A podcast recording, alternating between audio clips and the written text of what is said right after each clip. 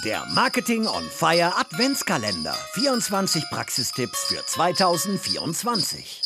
Moin zusammen, mein Name ist Michael, ich bin Geschäftsführer und SEO-Berater bei Xperix. Ich habe heute einen Tipp für dich zum Thema Google Organic Shopping und kostenlose Product Listings bei Google. Erster Quick-Tipp, richte dir ein Google Merchant Center ein hört sich jetzt einfach an. Die Leute, die ein eigenes SEA-Team haben oder wo irgendwie ein SEA-Freelancer am Start ist, da ist in der Regel schon ein Merchant Center eingerichtet, um das bezahlte Google Shopping zu machen. Selbst wenn du kein SEA oder kein Google Shopping machst, solltest du dir aber inzwischen trotzdem ein Google Merchant Center einrichten. Und zwar kannst du da das kostenlose Organic Shopping aktivieren, also kostenlose Produkteinträge auf Google Shopping. Das kannst du ganz einfach an deinen Feed-Einstellungen machen. Da gibt es einen Haken, in den Einstellungen, wo du unter Ziele die kostenlosen Einträge aktivieren kannst. Das solltest du in jedem Fall machen. Das ist der erste Quick-Tipp und dazu vielleicht ergänzen, nächstes Jahr wird das Thema noch relevanter werden. Google testet jetzt schon seit einigen Monaten auch in der EU und auch in Deutschland mit kostenlosen Produkteinträgen, in dem unter anderem direkt auf der Google-Suche diese, ja, so Achter-Produktboxen eingeblendet werden. Das wird nächstes Jahr wahrscheinlich hier auch in der EU und in Deutschland ausgerollt. Und da ist die Grundlage unter anderem auch das Google Merchant Center. Vielleicht noch zwei, drei weitere Tipps zum Thema Google Organic Shopping. Neben dem Merchant Center, wo du entsprechend den Haken aktivieren solltest, solltest du auch natürlich dein Feed optimieren. Das ist eigentlich der erste Punkt, Feed-Optimierung im Google Merchant Center.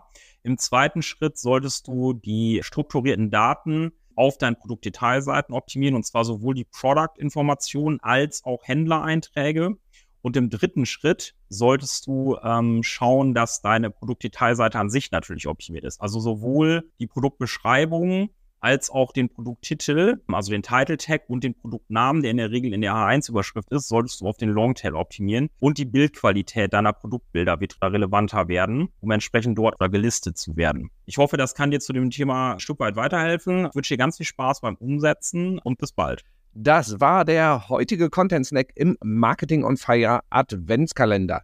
Du willst alle 24 Tipps zusammengefasst bekommen? Kein Problem. Geh jetzt auf get.more-fire.com slash 24-Tipps.